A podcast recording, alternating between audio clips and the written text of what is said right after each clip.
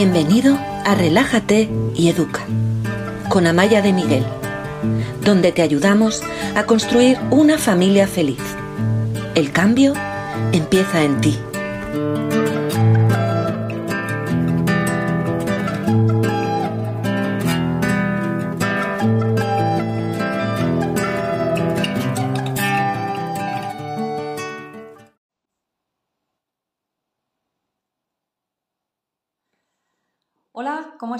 Buenas noches. Estamos una vez más en Relájate y Educa, hoy con una grandísima invitada que, mm, bueno, que va a venir a hablarnos de un tema que me encantaría deciros que es un tema guay, pero no lo es, pero es un tema muy importante y es la relación de nuestros hijos con la pornografía.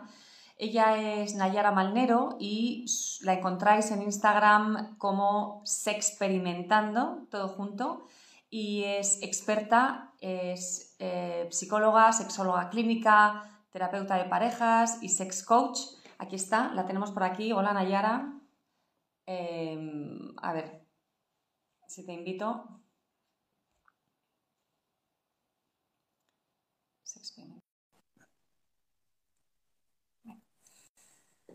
Eh, Nayara ha sido muy generosa porque tiene la, la agenda. Hola Nayara. Muy buenas tardes, muy buenas noches. A ver que me estoy colocando. Nayara, te vemos perfectamente. Sé que hoy tienes el día que no tienes mucho tiempo, así que vamos a, aprovecharte a tope el ratito que vas a estar con nosotros.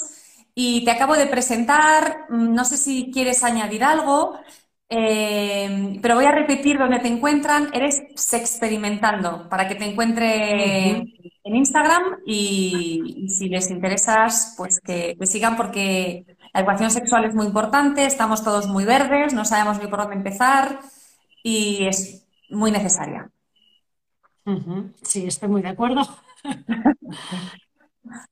Pues mirad, yo le he pedido a Nayara que viniera a Relájate y Educa, no para hablar de educación sexual en general, que ella es experta y lo hace y lo puede hacer perfectamente y en su canal os va a dar muchísimas pautas y va a ser un buen faro, pero yo le he pedido que viniera para hablar de un tema muy concreto y es la exposición que están teniendo nuestros hijos desde edades muy tempranas a la pornografía. Porque hay una realidad que todos tenemos que, asumir y es que todos nuestros hijos van a ver pornografía en el móvil o cuando van a ver un partido de fútbol pirata, va a aparecer, aunque no la busquen, no es es que mi hijo es muy bueno, no va a buscar pornografía, es que mi hija, si no le interesa nada eso, ¿cómo va a ver pornografía? La realidad es que todos, todos van a encontrarse con la pornografía. Sabemos que está haciendo mucho daño, que las consultas de los sexólogos están llenas ahora de gente joven, cuanto antes a los sexólogos iba gente, pues a lo mejor de mi edad o más mayores, yo tengo 47 años, o sea, gente ya madura y, sabemos también que, son, que, están sufriendo mucho porque no pueden tener una vida sexual mm, sana, equilibrada, divertida, placentera, que es lo que yo creo que todos deseamos para nuestros hijos, que tengan una buena vida sexual. Y nos estamos encontrando con que los niños, los jóvenes ahora no la están teniendo y parece ser que una de las razones es la pornografía.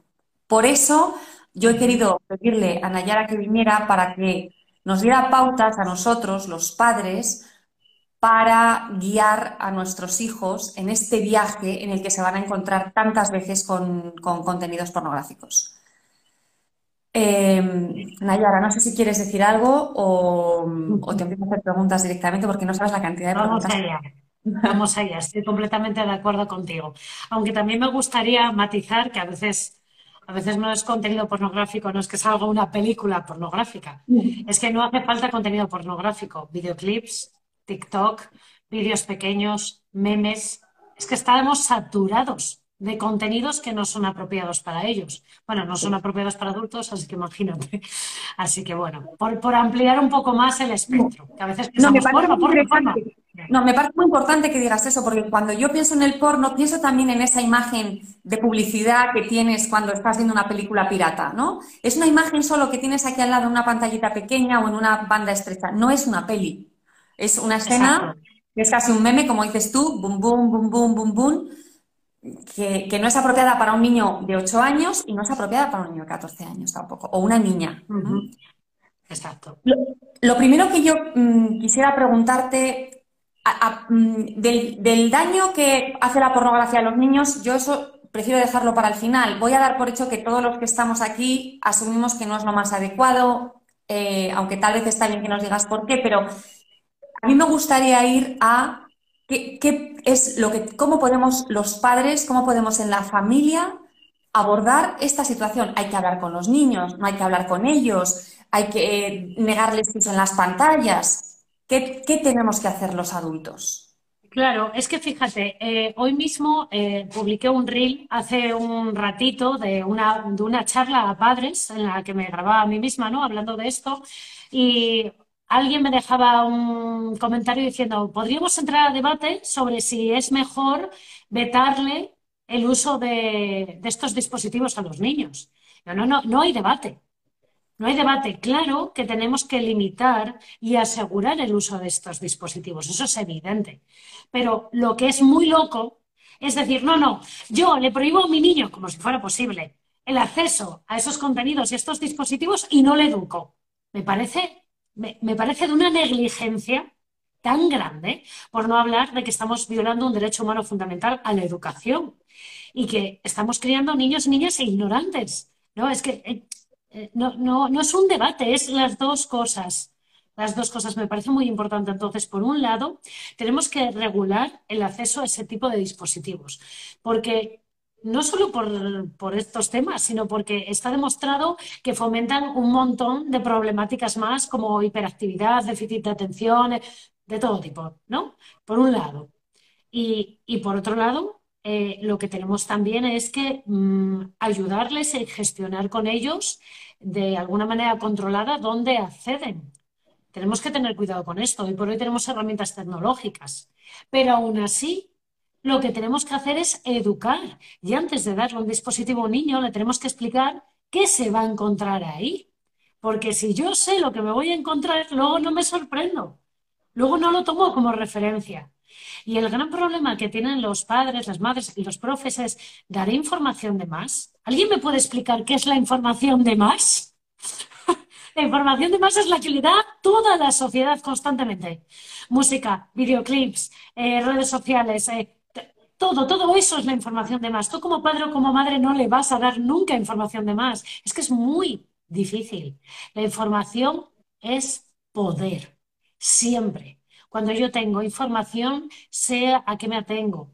Cuando yo tengo información, sé prevenir mis riesgos en todo en esta vida. Así que vamos a quitarnos ya ese lastre de, ay, si le cuento de más a mi niño, que no, no puedes contarle de más, no tienes herramientas para hacerlo. Lo que pasa es que em, no sabemos ni por dónde empezar. ¿Cómo hablamos de pornografía en casa? Si ni siquiera me atrevo a usar la palabra pene y la palabra vulva con mis niños cuando son pequeños, ¿cómo voy a hablarles de, pornografía? ¿no? Es, es, como que si no lo hablo, no existe. Y además no sé cómo hablarlo porque a mí nadie me ha hablado de sexo, nadie me ha educado sexualmente. ¿Qué hago? ¿Por dónde empiezo? Claro, bueno, voy a responderte en base a la teoría perfecta de tenemos un niño ahora que acaba de nacer y lo hacemos perfectamente. Ya sé que esto no es la situación de la mayoría de los que nos están viendo, ¿vale? Precisamente el taller que tengo organizado para mañana, trabajamos vencer vergüenzas, ver cómo hablar de sexualidad. Y fíjate qué importante has dicho, no sabemos eh, ni nombrar los genitales por su nombre. ¿Cómo vamos a prevenir abusos sexuales en niños pequeños que no saben ni ponerle nombre a partes de su cuerpo? Es que es anatomía básica, es que tenemos que empezar por ahí. Si es que es muy simple, desde que el bebé le bañamos, le limpiamos, cuando los niños entran al baño y las mujeres tenemos la menstruación, ese impacto de ver la sangre, todas, todas cuando hay una mujer embarazada, ¿no? Ese misterio de, ¡hola! Está ahí un bebé dentro de la barriga. Ese es el momento ideal de hacer educación sexual, porque a veces pensamos que hacer educación sexual es hablar de relaciones sexuales. Eh, no. O de muchas cosas antes. en anticoncepción, ¿no? Y en, no, y en no prevenir enfermedades. al final, cuando alguien dice, uy, ya tengo que hablar, tengo que hablar de que no se, queden de que no se quede embarazada y de que no se pille una enfermedad. Claro, es, que, es que las que hemos tenido suerte de tener una charla de educación sexual se nos ha dicho ten cuidado, no te quedes embarazada, usa preservativo y poco más. Pero es que eso no es educación sexual, eso, es biología y eso es prevención de riesgos que, lo puede hacer cualquiera. ¿vale? Eso no es educación sexual, eso no es educar en valores de lo que a mí me gustaría que mis hijos tuvieran en el futuro, de sus relaciones, de su vida íntima, de su felicidad en lo más íntimo, ¿no? Yo creo que hay cosas mucho más importantes y previas. Y si, si yo tengo un hijo de 8 años o de 10 años y utiliza mi móvil de vez en cuando, tiene que hacer deberes en, en el iPad o en el ordenador, y yo sé, o, de 12 años, eh, que es la edad, yo creo, en España donde sabemos que los niños están empezando a ver pornografía. En otros países es antes, en Estados Unidos creo que es antes, en España, si no me equivoco, creo que es hacia los 12.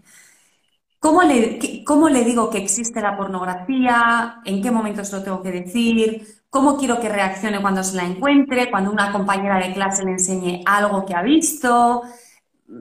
Si se encuentra algo en algún teléfono de casa que no sea el suyo, o en algún ordenador de casa que no sea el suyo, que sea de los adultos. ¿Cómo empiezo? ¿Qué tengo que decir? ¿Cómo empiezo esta conversación? Bueno, fíjate, vamos a actualizar un poco temas de datos, ¿vale? La Agencia de Protección de Datos Española indica que el primer contacto habitual de los niños es con 8 años con pornografía. Y Pornhub, que es la mayor plataforma de contenidos pornográficos del mundo, en contra de sus propios intereses, porque esto no les interesa, reconocen que hay muchos niños de 11 años habituados a ver sus contenidos.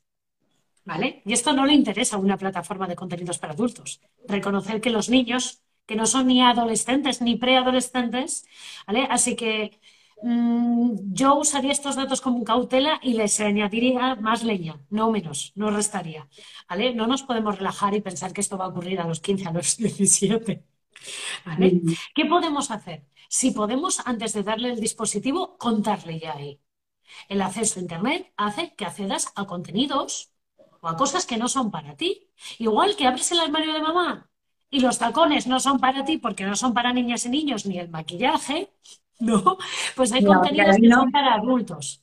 Aunque a ti te parezcan muy atractivos, también lo son los tacones, el maquillaje, pero no, no lo usamos porque somos niños, ¿vale? Hay contenidos que son para adultos.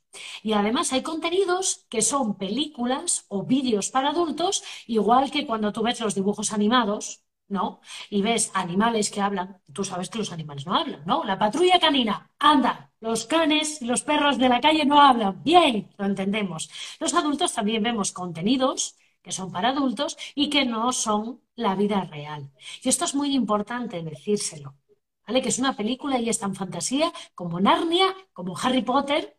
¿Por qué? Porque como esto no hay modelos para comparar, se lo creen.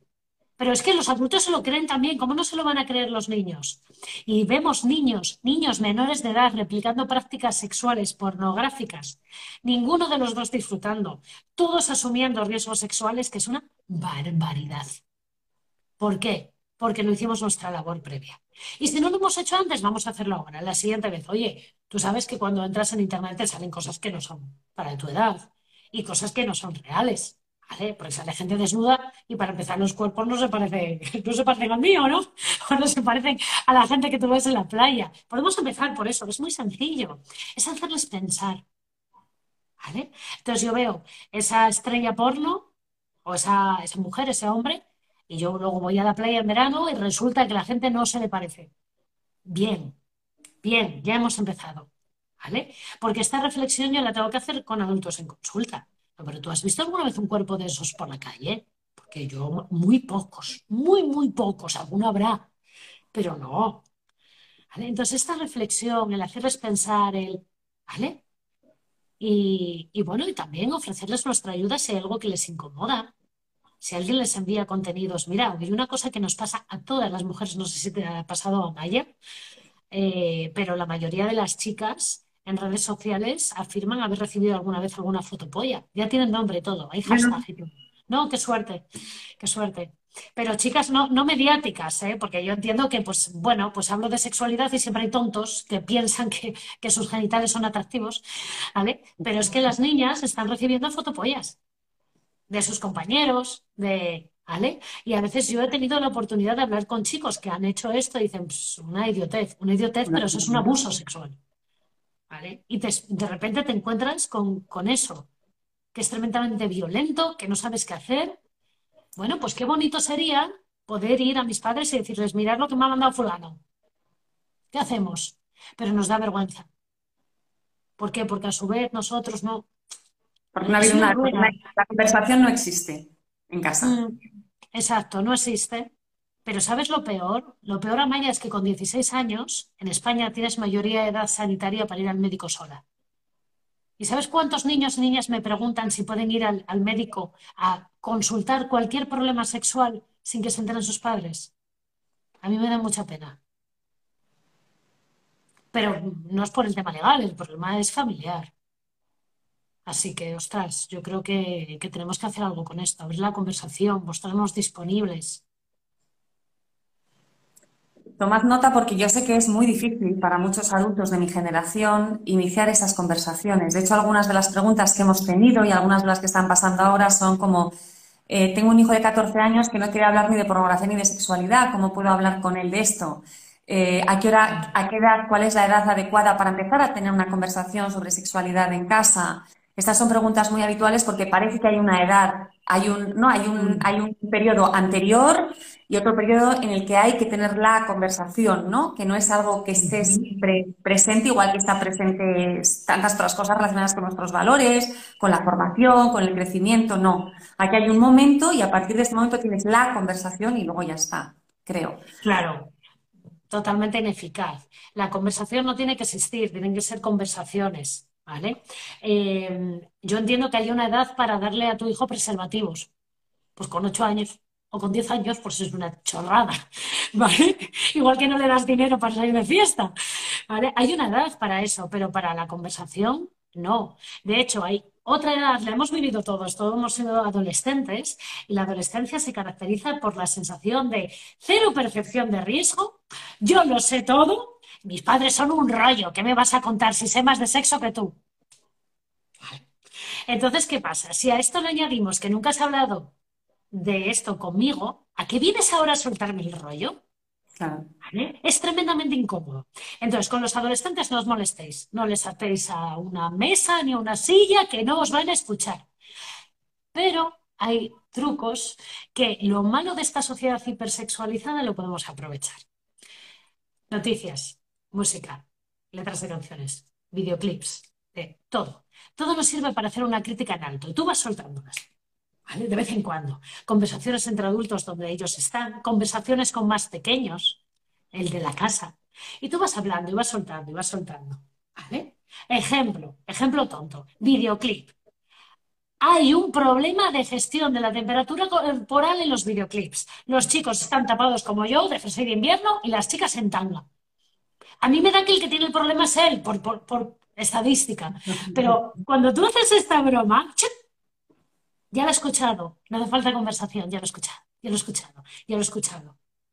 Temas relacionados con el aborto. Vamos a tener elecciones ahí dentro de nada. La anticoncepción, el aborto, siempre es tema. Los temas de mujer, siempre es tema. Uh, conversación, conversación, conversación. ¿Vale? Y hacerles partícipes. ¿Y tú qué harías? ¿Y tú qué piensas? ¿Y cuál es tu opinión sobre? Hay una cosa que odian los adolescentes, que es que siempre se les diga lo que tienen que hacer, cómo tienen que pensar, y nadie les trate como adultos, que es en lo que se están convirtiendo.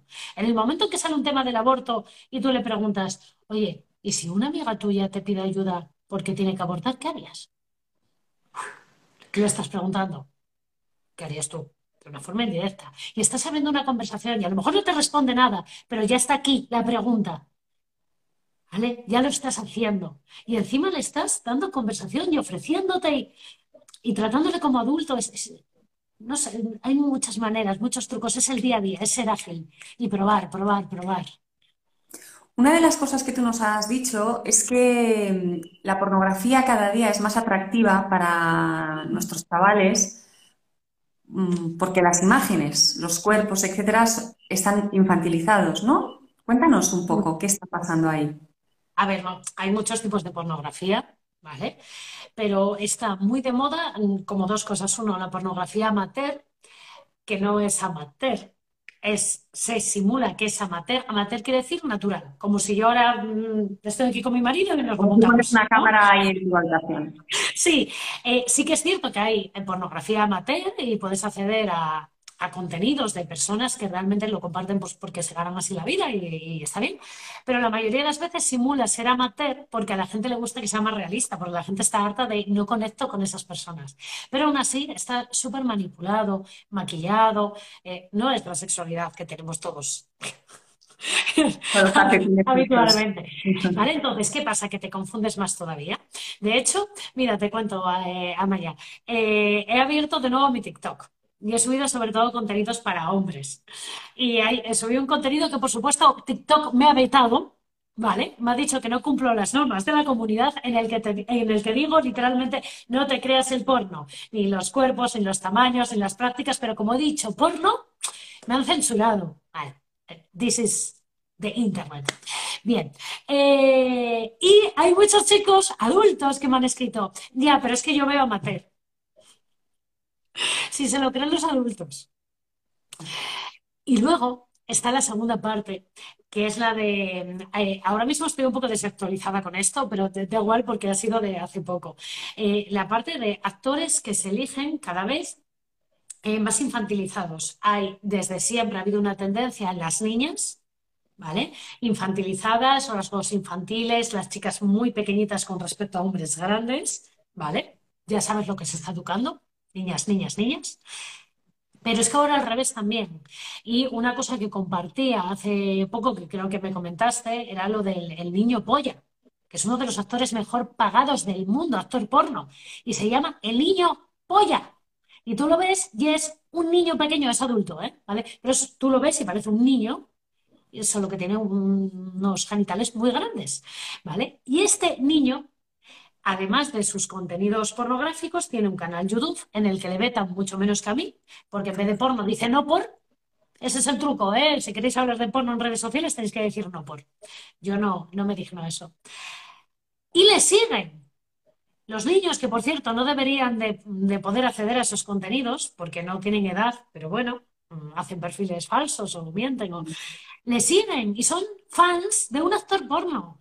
Y he entrado en un aula de quinto de primaria, estamos hablando de 10, 11 años, y me han reconocido porque ese actor me entrevistó en su canal YouTube. Y me dice, ¿tú no eres la sexóloga del Jordi? es broma. Esto es broma. Que la semana pasada yo salga en el canal de un actor porno y me reconozcan niños de 10 años. Me quedé alucinado. No me lo esperaba para nada. De adolescentes, bueno, sí. Pero de niños tan pequeños, de sí, es muy impactante, la verdad. Sí, sí, mira que a mí es difícil sorprenderme. ¿eh? Sí, a mí me, has dejado un poco. Cuéntanos qué implica en el desarrollo de un niño, en su, en el desarrollo de su vida, el estar viendo pornografía desde los ocho años, o estar expuesto, o estar enganchado a los once. son los dos datos que nos has dado tú. Bueno, enganchado, de manera continuada. Mira, para empezar, el tema de consumo de contenidos que no son para ti y hipersexualizarte cuando estás en una edad en la que no tienes, eh, no existe la erótica. Esto lo explicaba hoy en el reel que comenté antes, que es que los niños se masturban desde pequeñitos. Bueno, de hecho, hay orgasmos de, de fetos intrauterinos, ¿vale? Porque se rozan y sienten placer, pero ellos no tienen el componente erótico. Sí que es verdad que a veces les resultan atractivas cosas, podemos ver niños muy pequeños que se eclipsan con hombres o con mujeres que les resultan atractivos, pero no es ese componente erótico, es de otro tinte, es es más romántico, más platónico, o, incluso a veces se excitan ellos, pero no, no existe la erótica como tal, ¿vale? Con lo cual estás inculcando erótica en niños que no tienen desarrollado eso, ¿vale? Uy, se ha cortado un poco.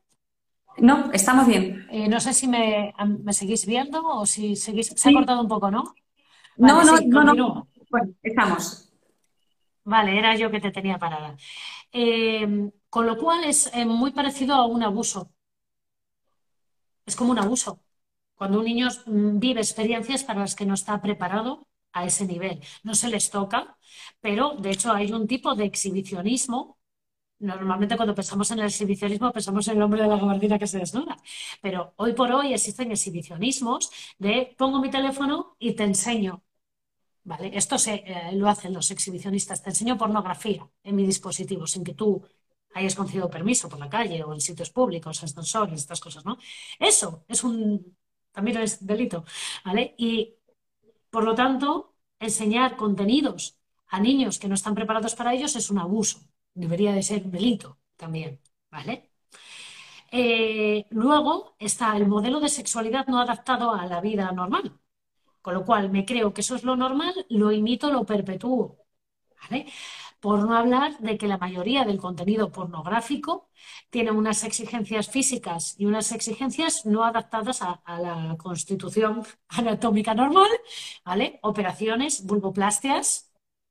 Hay muchísimas ahora, ¿verdad? Muchísimas, y cada vez en chicas más jóvenes. Blancamiento anal, ¿eso cuánto se dio? ¿De dónde viene? El porno. Depilaciones imposibles en niñas, que dices tú, pero si no te han salido ni todos los pelos, ¿vale? Exigencias físicas enormes, eh, por no hablar de conductas relacionadas con la agresividad. ¿Vale? No es normal que en las primeras relaciones sexuales los chicos se pregunten si hay que agarrar del pelo a la chica o no. Eh, ¿Hola? ¿Vale? Exigencias de todo tipo, claro, ¿qué pasa? Perpetuamos eso y luego llegamos a la fase más de me masturbo viendo porno, porque al principio no, pero luego me masturbo viendo pornografía y eso provoca problemas de erección, problemas de control de la eyaculación, problemas de deseo, problemas eh, a nivel de pareja de todo tipo, ¿vale? Problemas de expectativas que no... Y tengo cada vez chicos más jóvenes. Ayer todavía respondía una madre que me escribió dándome las gracias porque ella le tuvo que coger la cita a su hijo menor de edad. Y estaba, no me acuerdo ya qué problema sexual tenía él, pero estaba evitando quedar y conocer a chicas porque tenía un problema sexual de adulto, lo que tú decías, que antes en la consulta había más adultos, yo ahora tengo más menores de 30 que mayores, casi. Sí, la verdad es que es, bastante, es bastante impactante todo lo que, lo que nos estás contando. Y, si sabemos que nuestro hijo ya ha visto pornografía y no hemos tenido, o nuestra hija, ¿eh? porque la ven los chicos y las chicas, y, no hemos tenido una educación sexual anterior y no les hemos, cuando les hemos dado el móvil, pues no les hemos contado, no les hemos dado unas pautas, eh, ¿qué hacemos? ¿Qué hago? Si, si de pronto intuyo que lleva tres años con el móvil y que seguro que ha visto porno, mm. tengo la conversación. con la mayoría de los padres que nos están viendo, ¿no? Eh, yo abriría la conversación ya, hoy mismo en la cena o mañana si te la quieres preparar un poco. Y, ojo, pues Ponme, yo siempre, esto se lo digo a mis pacientes siempre, tú ponme a mí de que a mí no me importa. Oye, estuve en una charla hoy en el que me hablaban de lo inevitable a veces es que te salga porno, y es verdad, a mí a veces me sale, y a ti a veces te han aparecido contenidos que son incómodos o que son que dices tú, este contenido sexual o, ¿vale? Porque estarán callados, ¿vale? No te van a responder. Tú sigue con el meeting. Eh, porque claro, el problema de esto es que luego nos pensamos que es así la sexualidad real, que los cuerpos son así, que la gente hace esas cosas y tú sigues con el meeting. Le sueltas el mismo rollo que te he contado yo. ¿Vale? Aunque no hablen. Y si te responde, ¡buah! Fenomenal. Tienes mucho ganado, ¿no? Pero si no te responde, tú sigues con el meeting y, ¿vale? Hasta que te digan, vale ya, mamá, vale ya. bueno, es que esto me, me preocupa, porque si los adultos a veces se creen el porno, imagínate, ¿no? Así que, o bueno, o de situaciones incómodas por donde queramos empezar. Pues hoy estoy viendo un directo de una chica que decía que le mandaban fotopollas y que es un delito. ¿Te ha pasado a ti alguna vez? Yo qué sé. Cualquier excusa es buena, ¿vale? Naturalizarlo, cada uno a su estilo. O te lo inventas. He leído una noticia de no sé cuánto. O, ¿vale? Lo que sea, lo que sea. Cualquier excusa es buena. Em, yo he tenido algunas alumnas que han venido a mí y me han dicho que han visto a un compañero de clase de sus hijos de seis años jugando con muñecos a hacer felaciones. Y esto mm. pensamos que el origen tiene que ser el porno, ¿verdad? Quiero decir que cuando vemos este tipo de conductas tan raras en nuestros niños, no es algo natural. Sí puede ser natural cuando son pequeñitos bajarse los pantalones para enseñarse los genitales entre ellos. Otra cosa es jugar a hacer felaciones. Mm, claro, la conducta es muy diferente. El otro día me preguntaba una madre eh, que además me decía muy inteligentemente que ella sabía pues que tenía, no sé si era su hija con una primita y que se miraban la vulva y tal, y que se querían tocar y tal, y que ella, bueno, les explicaba un poco, ¿no? Eh, pero bueno, tenía sus dudas, ¿no? Y todo eso es normal, incluso que se toquen unos a otros y se den cierto placer, todo eso es normal porque es investigación infantil, inocencia. No metamos nuestra mente de adultos. Ya cuando hay práctica sexual en sí o con determinada técnica, ¿vale? Porque una cosa es que yo te toque así y otra que te, que te masturbe o que te masturbe con un movimiento de adulto. Eso se ha visto en algún lado. Normalmente es o pornografía o a veces, mírame, todavía el otro día me consultaban, y eso que yo no soy súper experta en infantil, pero me consultaban de una escuela infantil, una niña que todavía no habla bien, no saben si ha sufrido abusos o no, con lo cual el testimonio de la niña ¿no? Y yo les decía, vamos a fijarnos en cómo sus conductas, pues debía ser que se masturbaba mucho la niña, cómo lo hace. La sexualización. ¿Lo hace como me gusta o le ves el componente, los movimientos, la forma en que se toca, el, erotismo adulto? ¿eh? Entonces, probablemente ahí había habido algo que no tocaba, ¿vale? Porque a veces pensamos, mi niño se toca, entonces ha tenido abusos o ha visto porno. No, niños se tocan, que sus genitales son maravillosos, ¿por qué no los van a tocar? ¿Vale? Pero, pero bueno, ahí está el límite. Y sí, normalmente es porque han visto algo. Pero es que puede ser algo tan, tan tonto, puede ser algo tan tonto. Incluso en una serie normal que ven los padres. ¿Quién nos ha escondido de pequeño para ver las series cuando les mandaban los padres a dormir? Sí, fíjate, yo em, el otro día estuve viendo YouTube Shorts y mm, que nunca, nunca lo había visto. Y YouTube me enseñó a mí, no sé por qué, varios vídeos en los que había un pequeño reto y el entrevistador era un chico y terminaba siempre con un pico a la chica. Y ahora me das un beso, ahora me das un pico, ahora me das un pico. Y, y claro, yo entendí, es que están rodeados, ¿no? Eh, un reto de coger un billete que a ver si consigues cogerlo en el aire. Y lo cojas o no lo cojas y ahora me das un pico. O sea, sea lo que sea, al final, con varios entrevistadores distintos, varias situaciones diferentes, al final era, me das un pico, me das un pico. Y, y, yo pensé, ¿cómo pueden detectar estos niños que esa no es la manera de crear una relación íntima? O que eso forma parte, puede, debería formar parte de la intimidad, ¿no? Es muy difícil porque están está muy integrado en el tipo de contenidos que están consumiendo, contenidos inocentes, que no son directamente, que es lo que tú estás diciendo, no son directamente sexuales. Es que esto era un, uno de los un billete que ¿Perdón? Llegan los niños y replican ese juego. Claro. Ahora me das un pico. Y el otro, como tiene cero educación sexual, emocional y de comunicación, me dice, no, no quiero, porque yo solo doy besos si me apetece. O me besa que a mí me apetece. Pero no, la mayoría no se atreven a decir eso y dicen, va, por un pico no pasa nada. Exacto. Pues un pico que tú no quieres es un abuso. Pero lo tienes que decir, claro, también, también está esa parte. Entonces, por ejemplo, en el taller de mañana una cosa que voy a enseñar a los padres es cómo enseñar a los niños que mi cuerpo es mío y que nadie me toca, ni me besa, ni me hace nada si yo no quiero. Mi cuerpo es mío, el tuyo es tuyo. Entonces te enseño respeto al otro y respeto a uno mismo súper importante. Si no, ¿cómo vamos a prevenir abusos o cosas en más mayores, así, no? Sí, yo eh, vamos a, como, como, déjame que haga un poco de, resumen de, lo que yo he, mm, he, recibido de todo lo que nos has contado. Eh, has identificado primero los, los dispositivos electrónicos como la fuente principal de este tipo de contenidos. Y lo que nos estás diciendo es que no les dejemos acceder a, o que no, que no pueden tener el acceso a estos contenidos sin que haya un acompañamiento por parte de los padres. Algo que hemos dicho, que a mí me parece que puede estar muy bien, es que veáis YouTube, TikTok, Instagram, donde les dejes acceder, que lo veáis juntos, porque hay muchos contenidos que a ti ni se te van a ocurrir que están, como lo que me ocurrió a mí ayer con estos picos, ¿no? Y que vuestros hijos lo van a decir de una manera muy natural.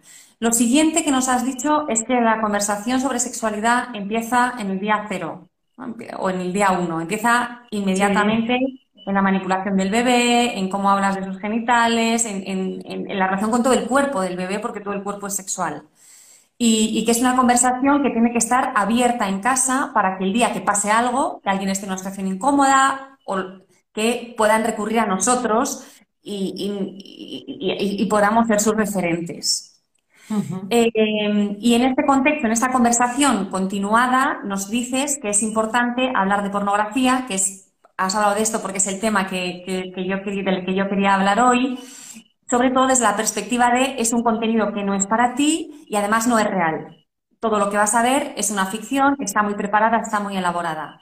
Y con la atención que nos dices a los padres que tengamos que este contenido está cada vez más infantilizado, es más atractivo de alguna manera hacia, hacia la gente más joven.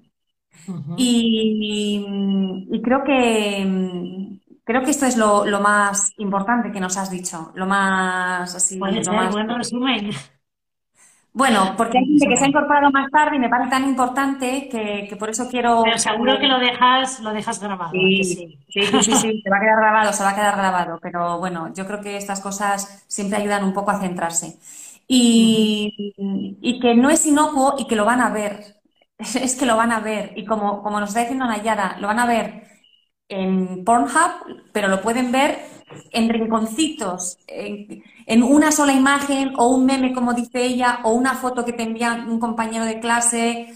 Es que van a aparecer contenidos sexuales mm, que no son apropiados para su edad, que no son consentidos, eh, y que son nocivos, ¿no? Esto es importante, que sepamos que son nocivos y que, que seamos firmes, que seamos, que, eduquemos para que los niños puedan ser firmes y decir, esto no, lo quiero en mi vida, no, no lo quiero.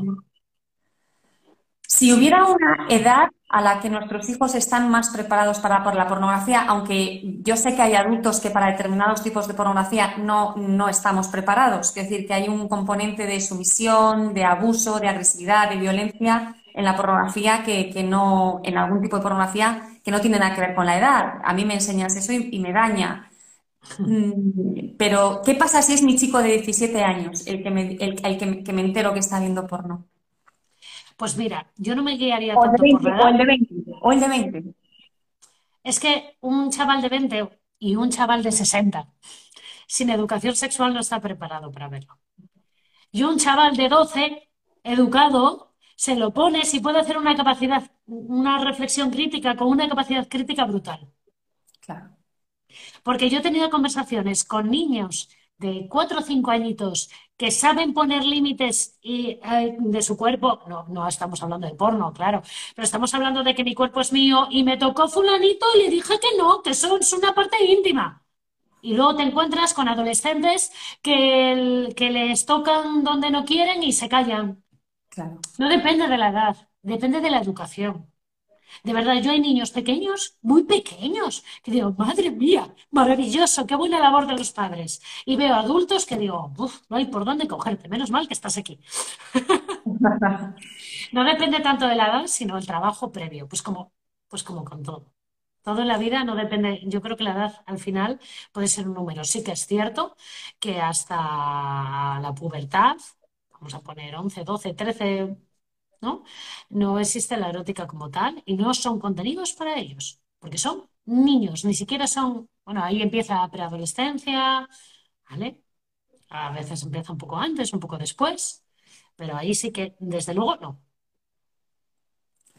Bueno, pues Nayara, eh, yo te agradezco muchísimo que hayas estado aquí. Sé que va a haber mucha gente que va a ver este vídeo en los siguientes días. Va a estar en, nuestro podcast, en Instagram, en YouTube, en Facebook.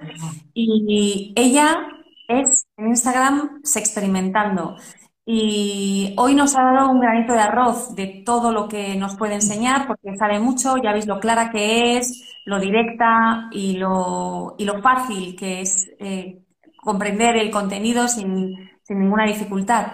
De manera que yo de verdad os invito a que la sigáis porque, porque es muy importante esta educación sexual y no, las, no la sabemos hacer, necesitamos que alguien nos enseñe, porque a nosotros nadie nos enseñó, de manera que tenemos muchas cartas para hacerlo mal o, no hacerlo. No hacerlo es hacerlo mal.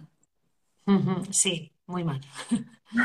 Bueno, pues muchas gracias por tu espacio, Amaya, y por darle relevancia a este tema que, bueno, a mí personalmente me tiene muy preocupada y a la mayoría de, de los papis, mamis y profes que, con los que trabajo a diario que me siguen.